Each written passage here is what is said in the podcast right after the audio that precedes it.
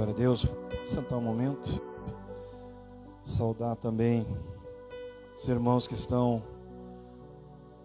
nos assistindo online. Deus abençoe.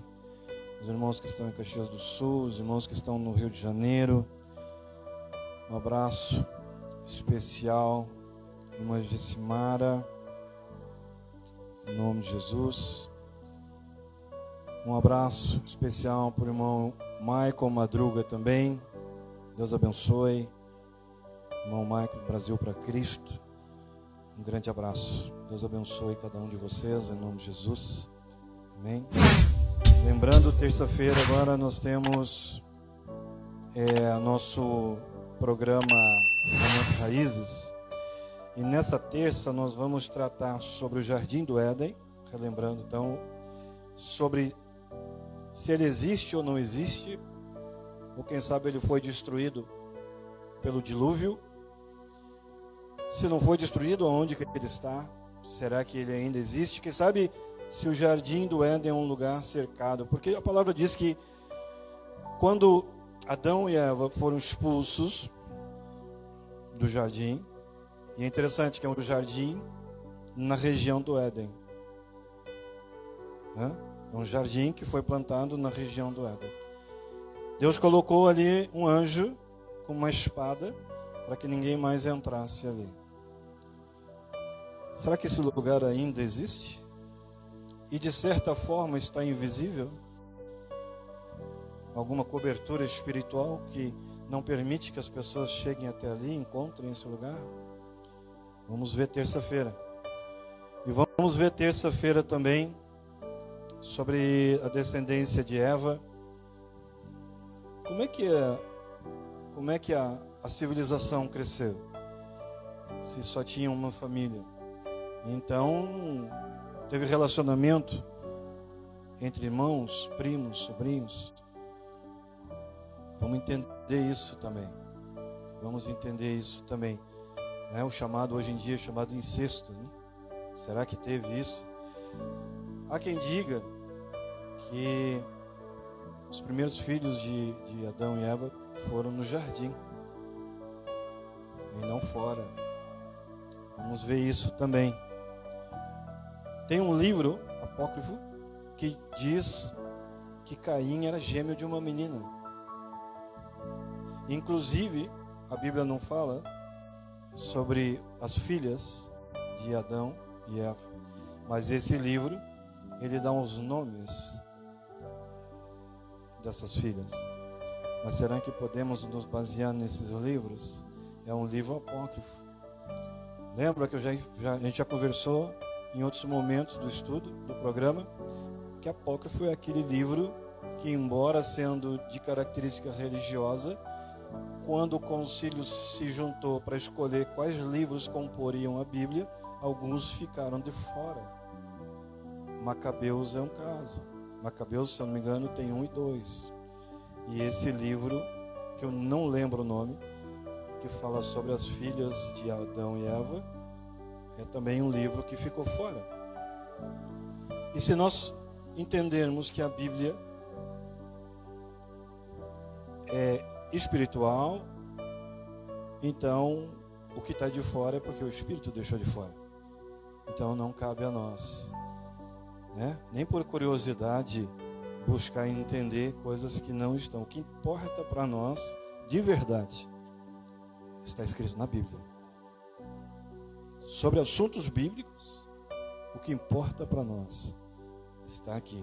Toda a revelação que nós precisamos, como a civilização se originou, como ela se desenvolveu, como chegamos até os dias de hoje e o que vai acontecer na sequência, tudo está aqui.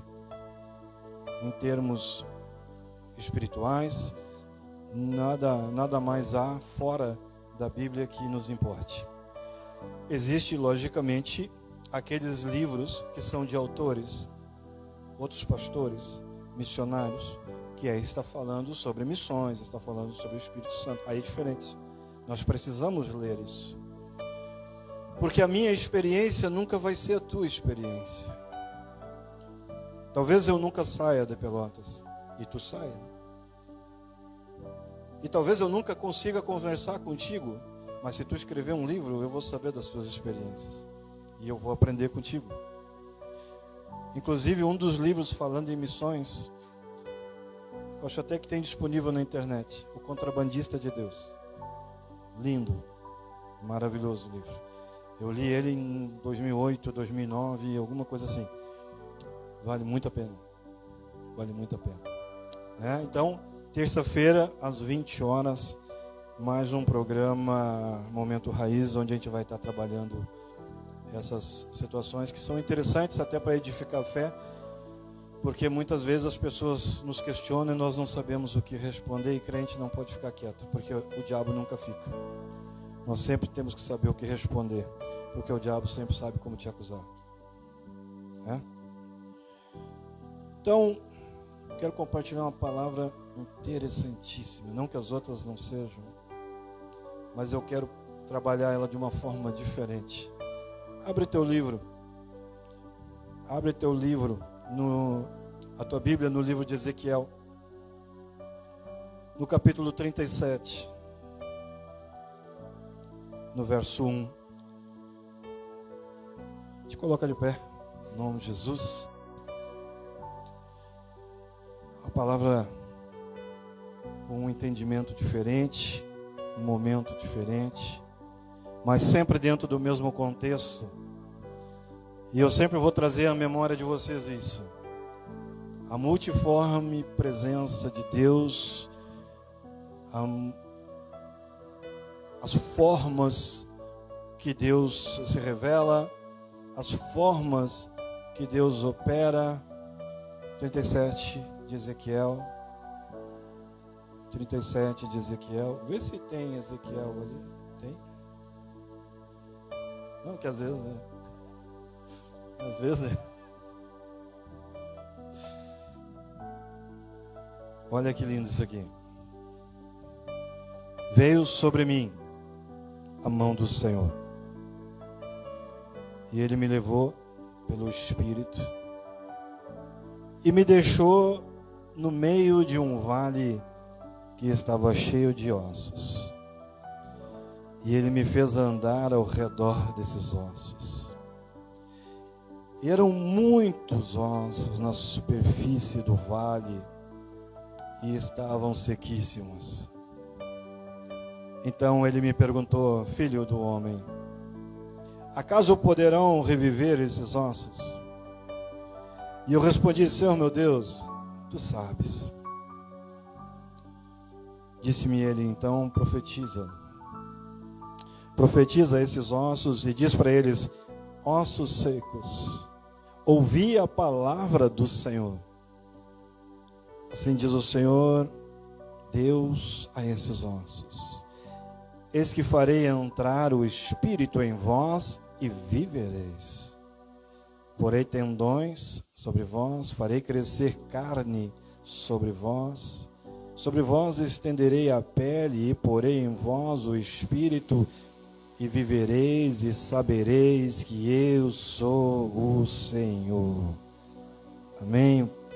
Pode sentar.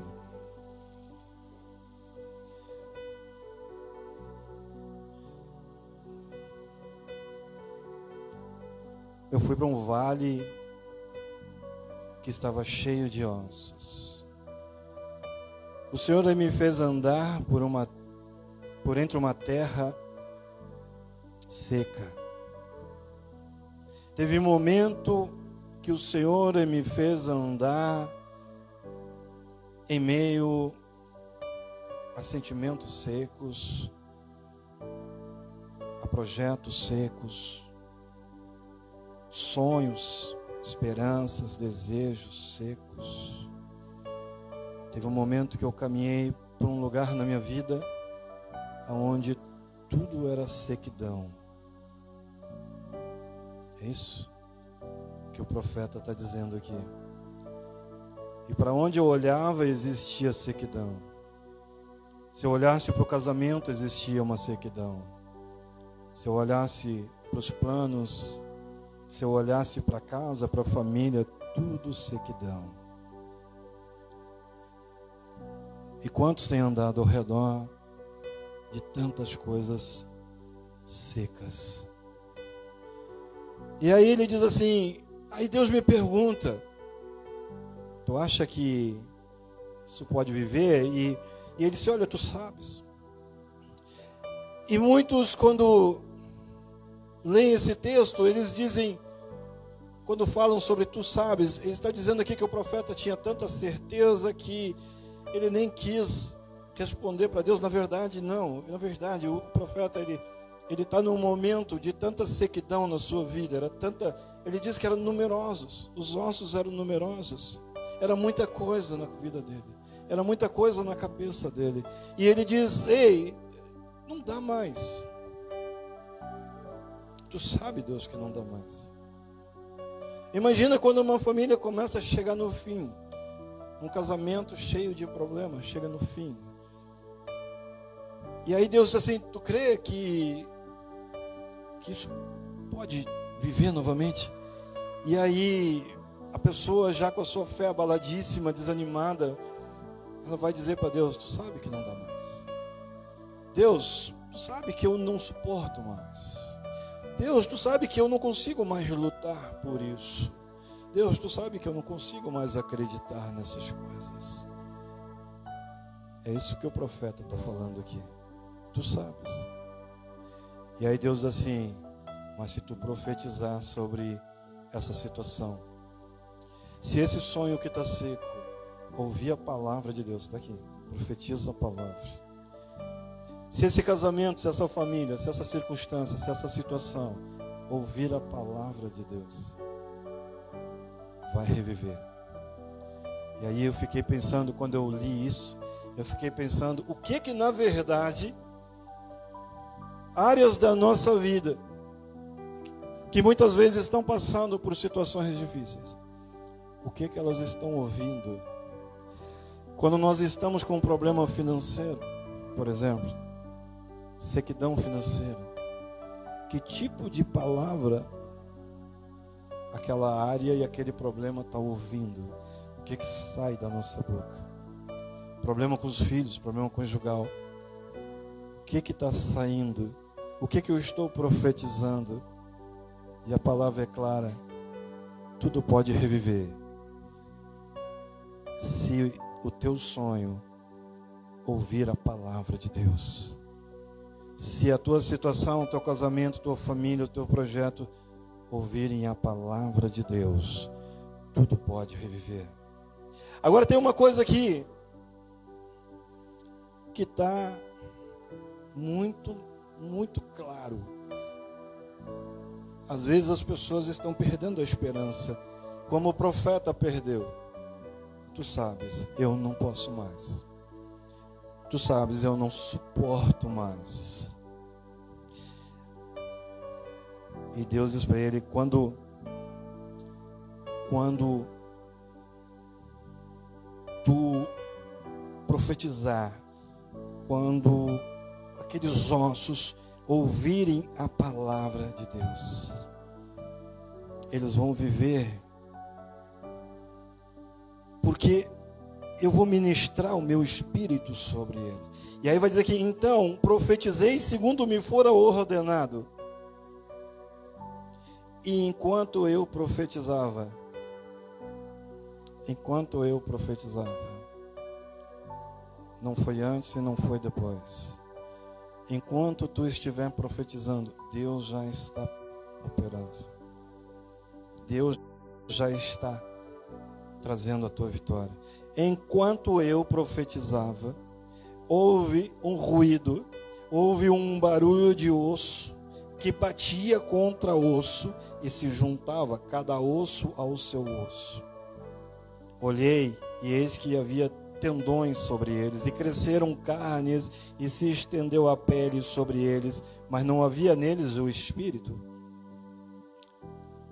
Então ele me disse novamente: profetiza o espírito, profetiza, filho do homem, e diz: Assim diz o Senhor: Vem dos quatro ventos, ó Espírito, e sopra sobre esses mortos para que vivam. Eu ministro o Espírito de Deus soprando sobre toda a tua situação que ainda ainda está seca. que ainda, quem sabe, não caminha, que ainda está morta, sobre casamentos, sobre situação financeira, sobre saúde. Eu ministro o Espírito Santo de Deus soprando sobre essa situação, em nome de Jesus. Agora tem algo aqui tremendo. O profeta diz assim: Eu não acredito mais. Aqui fala de um lugar onde realmente as coisas estavam muito complicadas. Agora os ossos estavam secos. Deus levou ele. Ele estava num momento em que para onde ele olhava, ele via ossos secos, mas ele não via túmulos. Ele não via túmulos. Porque por mais seco que possa estar a tua vida, por mais seco que possa estar o teu projeto, por mais seco que possa estar o casamento, a casa, a família, não está enterrada. E não está enterrada porque ninguém consegue enterrar sonho de quem tem propósito. Ninguém consegue enterrar sonho de quem tem uma vida com Deus. Pode ter sim sequidão, mas enterrado não está. E se não está enterrado, Deus gera vida, porque Ele tem propósito para nós. Ele tem um propósito para ti. E quantas vezes nós já lemos isso, mas nunca percebemos esse detalhe. Tem sequidão, mas não está enterrado não está enterrado. Quem tem propósito pode passar sim por momentos de sequidão, mas não tem uma área da tua vida que não vá dar certo. Não tem uma área da tua vida que não vá frutificar, que não vá ter vida. Quando o Espírito de Deus vem, ele vem trazendo a frutificação que é necessário para todo aquele que crê. Quando a gente fala todo aquele que crê, a gente fala que todo aquele que, que vive, todo aquele que vive, que tem uma vida com Cristo, todo aquele que se movimenta de uma forma diferente, ele consegue ver a, a realidade, a realidade, a visão do crente é uma visão diferente. Ele consegue enxergar a, a realidade de uma forma diferente ele consegue enxergar aquilo que é possível e aquilo que é impossível de uma forma diferente. Porque ele não se move pelo que ele está vendo, mas ele se move pelo que ele está crendo.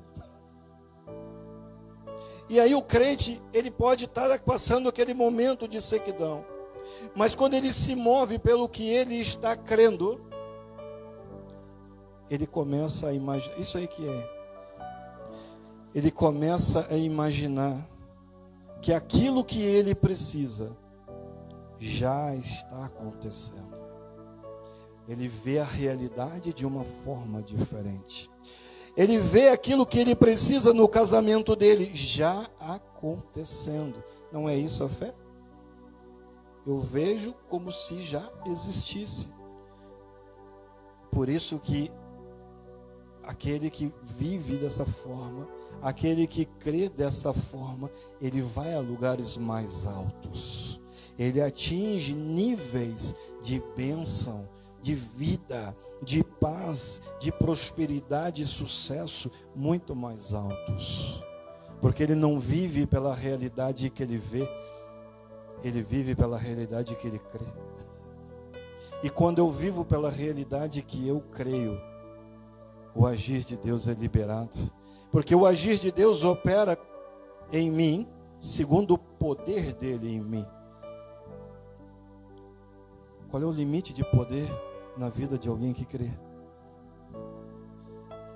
A gente não vive pelo aquilo que a gente vê, mas por aquilo que a gente crê, né? Então, as nossas vidas, em algum momento, ela pode sim estar de alguma forma seca, Algumas áreas da nossa vida podem estar secas, mas jamais ela vai estar enterrada. Uma palavra que me chama a atenção desde 2007, 2008, Deus falou muito forte comigo numa vigília que eu fiz sozinho. Foi o primeiro retiro que eu fiz sozinho.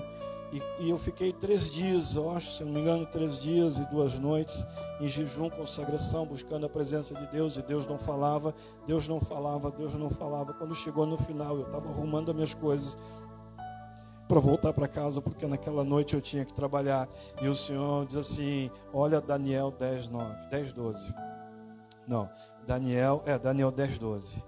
E eu fui ver, e ali dizia: Filho, desde o primeiro momento que tu te aplicou, Desde o primeiro momento que tu começou a buscar, as tuas orações já foram ouvidas.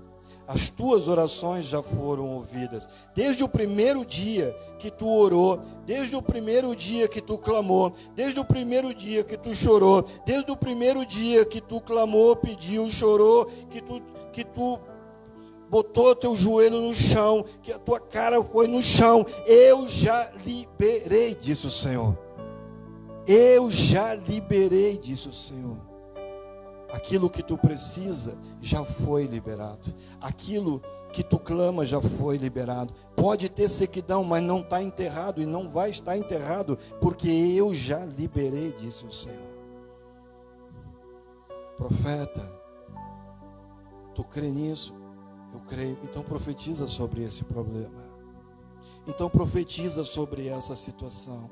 O que nós precisamos entender, a nossa geração talvez precisa parar de pular um pouco e parar de agitar algumas coisas e precisa começar a entender de verdade, acreditar de verdade que tudo aquilo que eu tenho sonhado já está pronto, já está disponível tudo aquilo que eu preciso, tudo aquilo que eu clamei, já está disponível, já está liberado. Agora, se já está disponível, se já está liberado, então a responsabilidade de Deus, ela para por aí.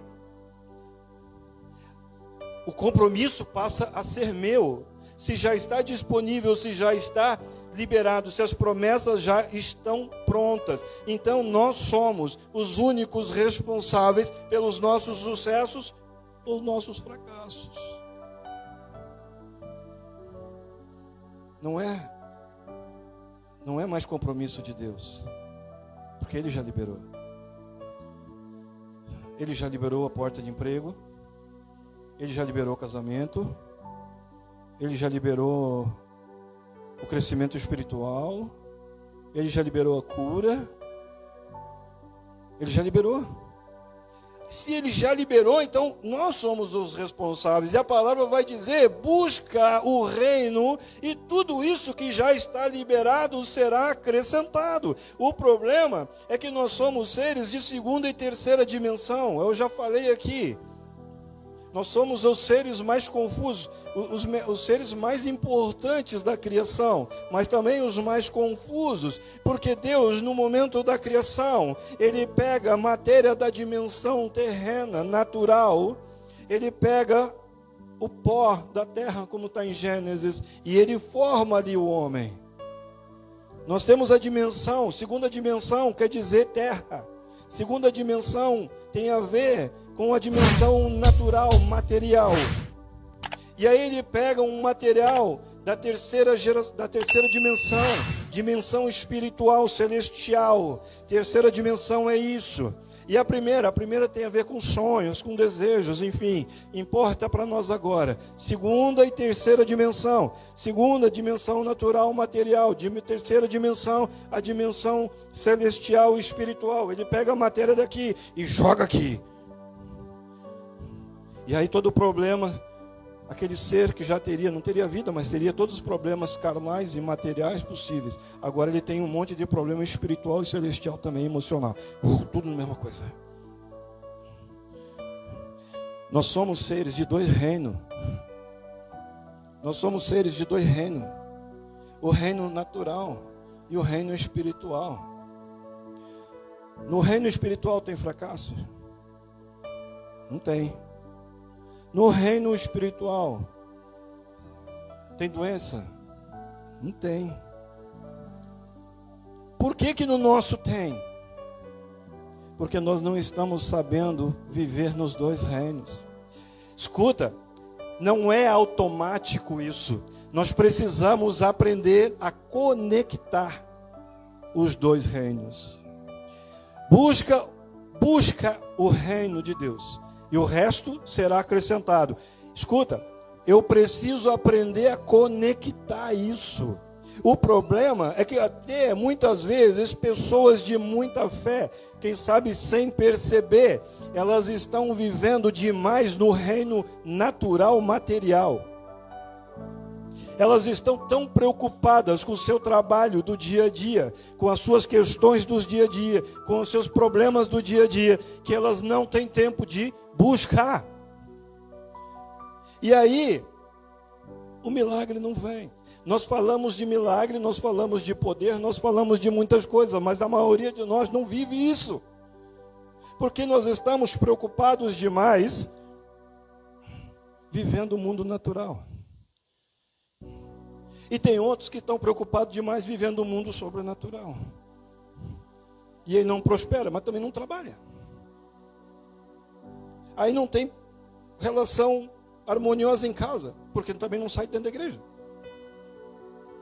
Nós precisamos aprender a conectar. Pastor, o que tem a ver com Ezequiel? Ezequiel foi isso. Ezequiel estava num problema aqui, ele estava num problema aqui no mundo material, ele estava num problema aqui no mundo natural. Tinha situações na vida dele que estava seca, tinha problema conjugal, tinha todo tipo de problema. Ele já estava desistindo. Aí daqui a pouco ele ouve a voz de Deus. Quando ele ouve a voz de Deus, ele começa a buscar o mundo espiritual, porque ele começa a profetizar, ele começa a buscar o reino, ele buscando o reino, ele consegue conectar. Quando ele conecta, Deus vem e sopra sobre os ossos. E aonde tinha morte, começa a ter vida. Aonde tinha guerra, começa a ter paz. Aonde tinha doença, começa a ter cura. Conectando reinos. Conectando reinos. Nós precisamos conectar os reinos. E aí nós começamos a viver a palavra de Deus de uma forma nova, de uma forma poderosa. Essa passagem de, de, de Ezequiel está justamente falando sobre isso. E quando ele diz que Deus começou a levar ele, ele começou a caminhar sobre, sobre o lugar, sobre o vale, ele começa a caminhar sobre o vale, ele começa a falar com Deus, ele começa a profetizar, ele começa então a mover a fé dele. E eu preciso mover a minha fé. Porque a fé ela tem que ser exercitada para ser fortalecida e isso é importante porque tudo depende da fé. Tudo que eu vou conquistar depende da fé. Então a minha fé ela tem que ser fortalecida. A minha fé ela tem que ser exercitada. Ah, Deus, mas sabe, não dá mais. As coisas que eu queria que acontecesse, está acontecendo. O que eu não planejei, está acontecendo. Deus, tu está vendo, as coisas que, que eu pensei para mim não estão acontecendo. No tempo que era para acontecer, não está acontecendo. Agora tem uma coisa. Nós precisamos entender de uma vez por todas. Deus, Ele não te chamou. Deus não te chamou para que tu viva os teus sonhos apenas os teus propósitos. Deus, Ele te chamou, primeiro, para que tu venha caminhar sobre os propósitos dele. Só que aí tu olha e tu começa a dizer: Eu não estou vivendo o que eu queria. Escuta, tu não foi chamado para viver o que tu queria. Tu foi chamado para caminhar sobre os propósitos de Deus. E mesmo que tu não veja, as coisas estão sendo geradas na tua vida. O propósito dele, tu vai viver os teus sonhos, porque a palavra garante que nós vamos viver até o menor anseio do nosso coração. Mas primeiro, tu tem que entender que tu não foi chamado para isso, mas tu foi chamado para caminhar sobre os caminhos que ele determinou para ti. Aí as coisas começam a acontecer na tua vida. Aí tu começa a conectar ao reino. Isso é buscar reino. Isso é buscar reino e aceitar reino. Agora Daniel 10:12 também vai dizer, me chama a atenção. Ele disse assim: Olha, quando tu clamou, quando tu orou, quando tu chorou, eu já, eu, eu já fui liberado. O anjo disse para Daniel: Eu fui liberado no começo. Mas por que tu não chegou? Porque eu encontrei uma resistência. no caminho eu encontrei uma resistência e eu não consegui passar. Tem muita gente que fala de poder de Deus, mas não conhece o poder de Deus.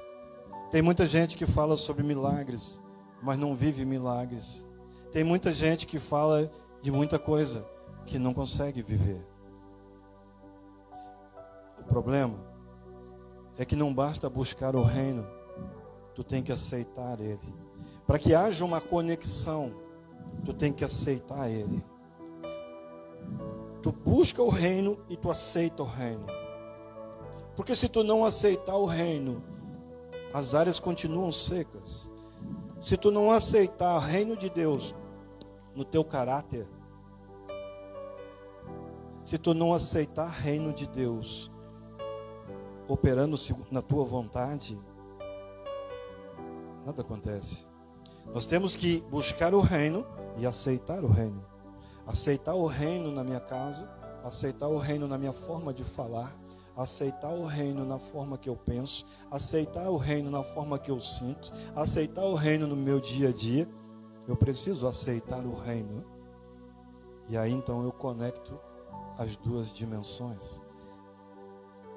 Porque nós conhecemos os evangelhos e nós vemos que muitas vezes pessoas cercavam, pessoas cercavam Cristo.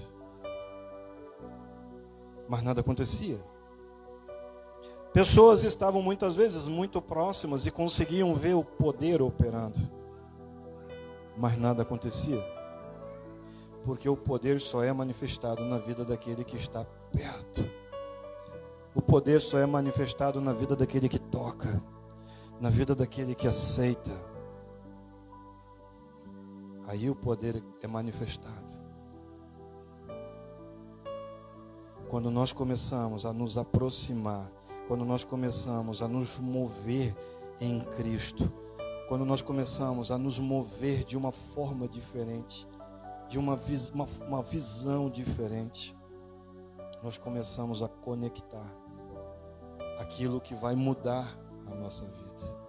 Aí o reino começa a influenciar no reino natural. O reino de Deus começa a influenciar a tua saúde. O reino de Deus começa a influenciar tuas, tuas áreas profissionais. O reino de Deus começa a influenciar o teu casamento. E se no reino de Deus não tem separação, não tem doença, não tem falência, não tem nada. Quando ele começa a influenciar o reino natural, tu começa a ter vitórias e conquistas. E todas as áreas que estavam secas começam a frutificar novamente. Mesmo que tu já tivesse entregando os pontos. Buscar-me-eis e me encontrareis quando me buscares de todo o coração. De todo o coração é isso eu vou buscar o reino e eu estou disposto a aceitar ele. Foi isso que Ezequiel fez aqui. Agora que palavra bacana. Que palavra bacana. Porque quando eu aceito o reino e quando eu começo a viver de uma forma diferente, numa visão diferente, as coisas começam a ser surpreendentes de uma forma que a tua vida nunca mais vai ser a mesma. A tua vida, não importa se ela estava seca antes, ela nunca mais será a mesma vida. Tu nunca mais vai conseguir viver da mesma forma. Porque tudo aquilo que tu sonhava, que tu desejava e que por algum momento pudesse estar seco, tudo começa a se tornar real. A fé, ela torna as, as coisas reais. A, a fé, ela começa a transformar as coisas. E é por isso que a gente pode pensar dessa forma.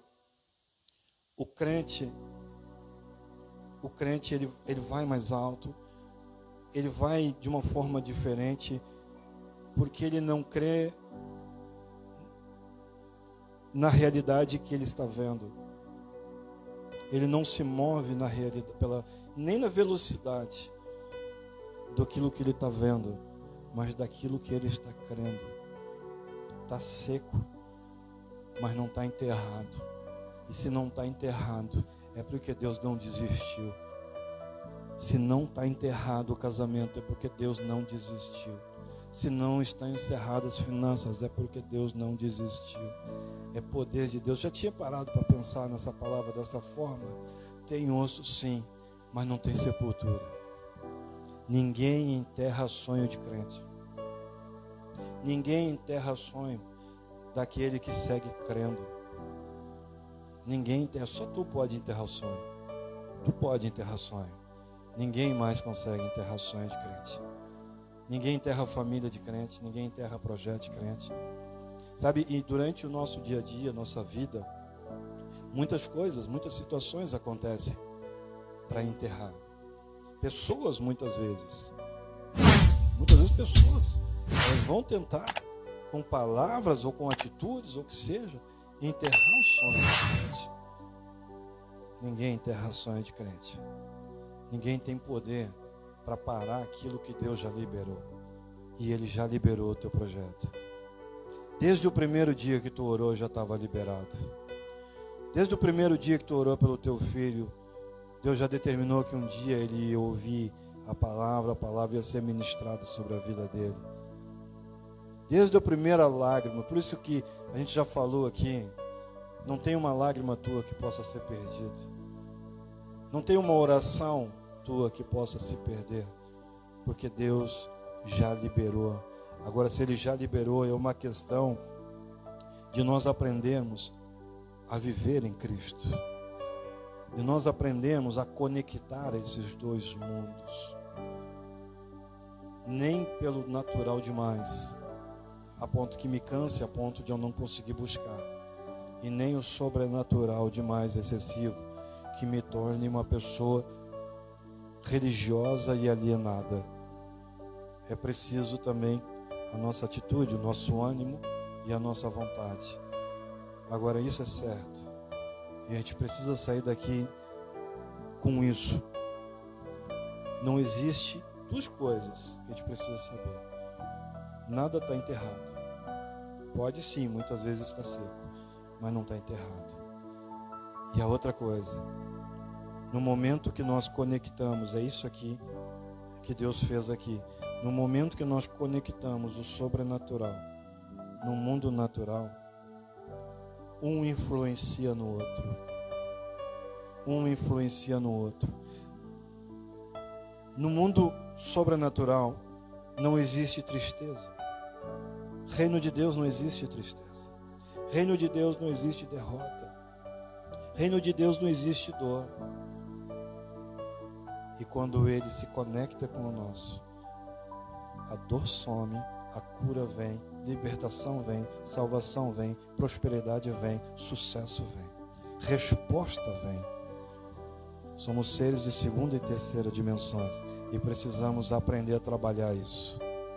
E aí o reino de Deus, aí nós vamos viver os propósitos de Deus para a nossa vida. Amém? Vamos passar para ser. Em nome de Jesus. Os irmãos que estão em casa, eu havia colocado no Face, que podem também participar, podem participar da ceia. Né? Os irmãos aí se já prepararam aí o suco, preparam o pão. Todos os meses, todos os meses pode preparar. Ah, mas eu não sou do ministério. Filho, nós somos reino, nós não somos ministério. Nós somos reino. E reino faz tudo junto. Respeitamos as placas, logicamente honramos, mas não nos limitamos pelas placas. Antes de sermos ministério, nós somos reino. E reino compartilha tudo. Amém? A gente coloca de pé. O diaconato já pode organizar aqui. Glória a Deus. Aleluia. Glória a Jesus. Que gostoso isso. Não vamos viver pela realidade que nós vemos, mas pela realidade que nós cremos. Tua geladeira está toda arriscada, eu estou falando para ela agora, você viu? Geladeira da mãe dela é amarela, vai ficar bacana o negócio. Tudo é amarelo lá. Né? Ela não cozinha, ela não cozinha, mas tudo é amarelo. Sério mesmo, tudo amarelo. É, cozinha toda, liquidificador, tudo amarelo. Torneira também, né? Tudo amarelo também. É. Bem legal. É, eu acho que ela gosta, acho que ela gosta de amarelo ou amarelo está com oferta, alguma coisa assim, né? Aí agora a tua geladeira não cabe mais nada lá, então ela está arriscando dela agora lá. Nós vivemos pela, não pela realidade que vemos, mas vivemos pela realidade que cremos. Diferente isso. Tem que sair com isso hoje, amanhã de manhã já tem que sair de casa nesse pensamento. Eu vivo pela realidade que eu creio. Ah, mas tu não está vendo isso. Tô, mas não, não gerencia a minha vida. Mas tu não está vendo tal coisa está acontecendo. Tô, mas isso não gerencia a minha vida. Fulano falou tal coisa. Eu sei, mas isso não gerencia a minha vida. Que gerencia minha vida minha fé. É aquilo que eu creio. Amém? Glória a Deus. Aqui, ceia. Em nome de Jesus. Curva a tua cabeça. Fecha os teus olhos. Hoje fazemos memória de tudo que Cristo já fez por nós, do que Ele tem feito, e anunciamos que cremos naquilo que Ele ainda vai fazer Hoje anunciamos também que somos gratos a Deus, porque Ele enviou o seu Filho, porque Ele entregou o seu Filho numa cruz para nos perdoar, perdoar os nossos pecados. Precisamos entender realmente essas coisas são importantes. Precisamos entender realmente por que, que nós estamos ou vamos fazer parte agora dessa ceia. Está escrito anunciando a morte do Senhor até que venha. Estamos aqui. Estamos aqui hoje fazendo isso. Vamos participar da ceia porque cremos que Cristo morreu por nós. Cremos que por amor para nos salvar, Ele morreu por nós numa cruz. Vamos fazer dessa forma. Vamos fazer da forma que nós fomos instruídos até que Ele venha. Isso é importante também nós entendermos. Que Ele anunciou que viria. Ele anunciou que voltaria. E nós temos nessa promessa uma convicção. Cristo ressuscitou e nós anunciamos isso nessa noite. E Ele vive e nós anunciamos isso nessa noite. E Ele prometeu que Ele voltaria e nós anunciamos que cremos nisso nessa noite. Mateus vai dizer, Mateus 24, vai dizer que tudo passará as terras passariam, céus e terras. Quando ele fala céus e terras passarão, ele está dizendo que o tempo passará. O tempo vai mudar, muitas coisas vão mudar no céu e na terra, mas a palavra dele não muda. A palavra dele não muda a palavra dele sempre se cumpriu e ela sempre vai se cumprir. E eu quero dizer para ti nessa noite que Cristo está esperando o momento do cumprimento da sua promessa de voltar e nos buscar, e ele não só apenas está esperando, como ele está desejando esse momento, e esse momento será um momento maior, um momento grandioso, maior, maior momento da humanidade, e nós precisamos estar prontos para isso. Prontos para isso. Precisamos crer de verdade nisso. Precisamos estar prontos para a ceia. Precisamos estar prontos para a salvação. Vamos orar. Vamos orar pelos elementos da ceia. Tu que está em casa. Vamos abençoar juntamente os elementos da ceia.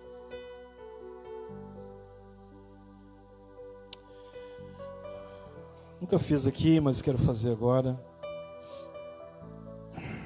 Te convido a fazer em casa, se possível. Vamos dar as mãos. Em nome de Jesus. Vamos ceiar num momento de família. Pode fechar o corredor. Vamos fechar o corredor. Momento família. Família da fé. Família da fé aqui no templo, família da fé em casa. Vamos orar por um tocar de Deus maior nessa noite. Família da fé sendo curada, relacionamentos sendo curados nessa noite.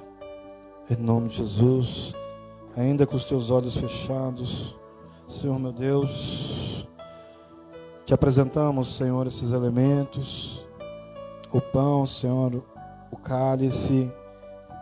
Te pedimos, Senhor, que tu venhas abençoar, consagrar esses elementos, que agora são elementos naturais, apenas materiais, mas nesse momento conectamos dois mundos e esses elementos agora, Senhor, pela fé nós cremos que eles se tornam, Senhor, cheios da tua glória. Abençoa, Pai, consagra, Senhor, este pão, Senhor, que nos lembra, Senhor, o teu corpo que foi dado por nós. Também, Senhor, o cálice, Senhor, o sangue da nova aliança, um sangue, Senhor, de salvação, um sangue de poder, Deus.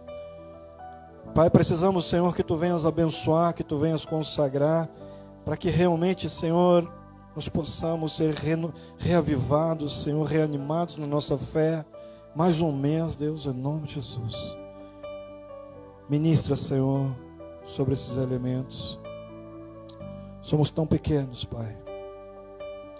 Pai, nesse momento, Senhor, tu bem sabes, só tu sabes o que eu estou sentindo agora, Senhor. Como eu me sinto pequeno, Senhor. Como eu me sinto tão pequeno perto da tua grandeza, da tua grandiosidade. Deus, perdoa-nos, Pai. Perdoa-nos, Senhor, de tudo, Senhor, que possa nos impossibilitar de participar dessa ceia. Pai, em nome de Jesus, eu oro agora, Senhor, por um ambiente de perdão, Senhor, nesse lugar. Um ambiente de perdão, Senhor, nas casas agora. Libera, Senhor, o teu perdão. Vem renovando, Senhor. Retira de nós, Senhor, toda falta, toda falha, toda condenação. Tudo aquilo, Senhor, que possa nos trazer constrangimento, vergonha, culpa, acusação. Pai, em nome de Jesus, que haja, Senhor, um ambiente de perdão nesse lugar. Que haja um ambiente de perdão agora, Senhor, nas casas, Pai, nas famílias, Senhor. Que nada, Senhor, venha, Senhor, a nos impossibilitar, Senhor, de participar desse momento tão importante. Muito obrigado, Deus, pelo teu sangue. Muito obrigado, Senhor, pelo teu corpo, Pai. Nós cremos, Senhor, num amor, Senhor, incomparável e aqui estão os elementos, Senhor, que demonstram esse amor incomparável, Deus. Vai tocando, Deus. Vai tocando. Em nome de Jesus. Amém? Os irmãos podem voltar para o seu lugar. O diaconato vai estar agora passando com a ceia. Da mesma forma, os irmãos que são batizados, fiquem de pé para participar da ceia. Aqueles que não forem participar da ceia, não são batizados, aguardem sentados. Pode passar. E como sempre, nós esperamos uns pelos outros. Esperamos uns pelos outros. Oh, aleluia, Jesus. Muitas vezes, tem coisas na nossa vida que estão resistindo a Deus mas que nessa ceia tudo isso possa ser rompido e quebrado.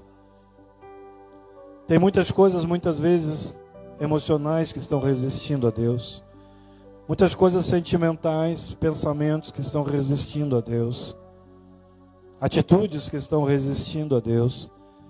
Mas em nome de Jesus eu profetizo que a partir dessa ceia todas essas coisas sejam quebradas e anuladas para que nós possamos realmente viver o propósito de Deus nesse novo mês, em nome de Jesus. Oh, Senhor, que o teu reino, Senhor, venha, venha confrontar, Senhor, a nossa realidade e venha trazer, Senhor, a cura, Senhor, que nós precisamos, a paz, Senhor, que nós buscamos, Senhor. Para que a gente possa viver, Senhor, os nossos melhores momentos. Para que a gente possa, Senhor, viver, Senhor, ainda os melhores dias, Senhor, das nossas vidas, Pai. Em nome de Jesus. Em nome de Jesus. Quando nós realmente acreditarmos, meu Senhor, acreditarmos, Senhor, e vivermos conforme aquilo que acreditamos, nós vamos alcançar lugares muito mais altos. Aleluia. Glória a Deus. Glória a Deus. Aleluia. Em nome de Jesus. Amém. Podemos participar do pão, em nome de Jesus. Em casa também. Glória a Deus, tu és santo, Senhor. Oh, aleluia, tu és poderoso. Tu és poderoso e tu és digno de todo louvor, Senhor. Também do cálice podemos participar.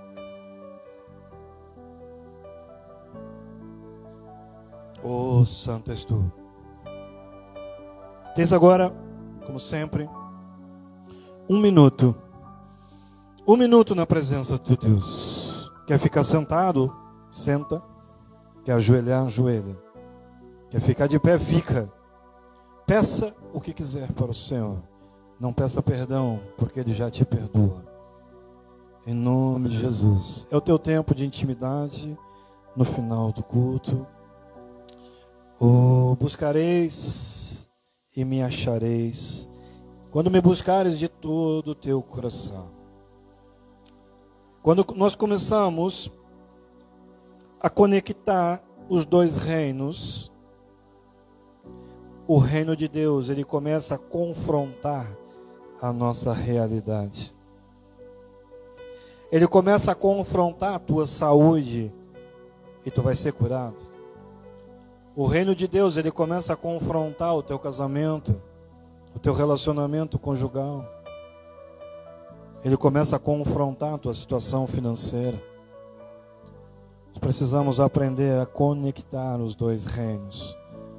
Para que os ossos que agora estão secos, para que o vale que agora está seco, receba toda a vida de Deus. Toda a vida de Deus. Nem todos conseguem ver os milagres. Porque nem todos se movem da mesma forma. Nem todos conseguem viver milagres, porque não conseguem conectar os dois reinos. Ou vivem os, o natural demais, ou vivem o sobrenatural demais. Busca um pouco. Precisamos aprender a viver e nos mover de uma forma diferente e Deus vai tocar. E nessa noite, pessoas que estão em casa, Deus já está tocando. Pessoas que estavam desanimadas, Deus já está tocando. Pessoas que estavam cansadas, que se sentindo derrotadas, Deus está tocando. E a verdade de Deus está confrontando a tua verdade. Quando o reino de Deus confronta o teu reino, aquilo que era derrota vira vitória. Aquilo que era impossível se torna possível. Amém? Glória a Deus. Oh, Pai. Celebramos, Senhor, a tua vida, Senhor, em nossa vida. Aleluia. Cremos, Senhor. Cremos, Senhor Cremos, Senhor, na salvação da cruz. Cremos, Senhor, na libertação, no poder da cruz. Ministra a nossa vida, Senhor, ainda mais, Senhor. Amém. Curva a tua cabeça ainda mais uma vez. irmãos em casa, estamos nos despedindo. Que gostoso. Que gostoso estar na presença de Deus. Que gostoso sair daqui na certeza Sabe, a palavra diz que nós oramos para que os anjos vão à frente, mas apenas os anjos, porque o Espírito ele vai sempre conosco. E que gostosa essa certeza, quando nós sairmos desse templo, o Espírito estará conosco. E chegaremos em casa e amanhã de manhã também o Espírito estará conosco. E amanhã pela manhã eu levanto e digo: Ei, Espírito Santo, bom dia. Que bom que tu está comigo. Que bom que tu está aqui. Pai, em nome de Jesus. Mais um mês, Senhor, começando. E eu ministro, Senhor, o teu fortalecimento, a tua graça, a tua glória, o teu poder. Eu ministro, Senhor, o teu tocar, Senhor, sobre cada vida. Eu profetizo sucesso e prosperidade. Eu profetizo portas sendo abertas, portas favoráveis, poderosas, portas de bênção, Senhor, sendo abertas. Pai, eu ministro cura, Senhor, nesse mês. Eu ministro respostas, Pai. Aquilo, Senhor, que tu já liberou há tanto tempo, Senhor. Eu ministro que se torne realidade na vida, Senhor, do teu povo. Deus meu e Rei meu, em nome de Jesus. Vai tocando, Senhor, as famílias. Vai tocando, Deus, a saúde. Vai tocando as finanças, Pai. Os relacionamentos conjugais sejam abençoados, Senhor, nesse mês. Em nome de Jesus. Amém? Levanta a tua mão. Irmão em casa, levanta a mão.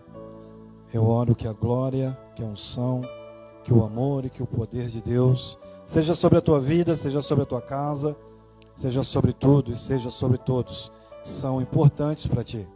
Senhor, estou te abençoando agora, estou profetizando agora sobre a tua vida, sobre a tua casa, tua descendência, tua geração em o nome de Jesus. Amém? Estamos despedidos. Um forte aplauso para Cristo. Oh, aleluia. Glória a Deus.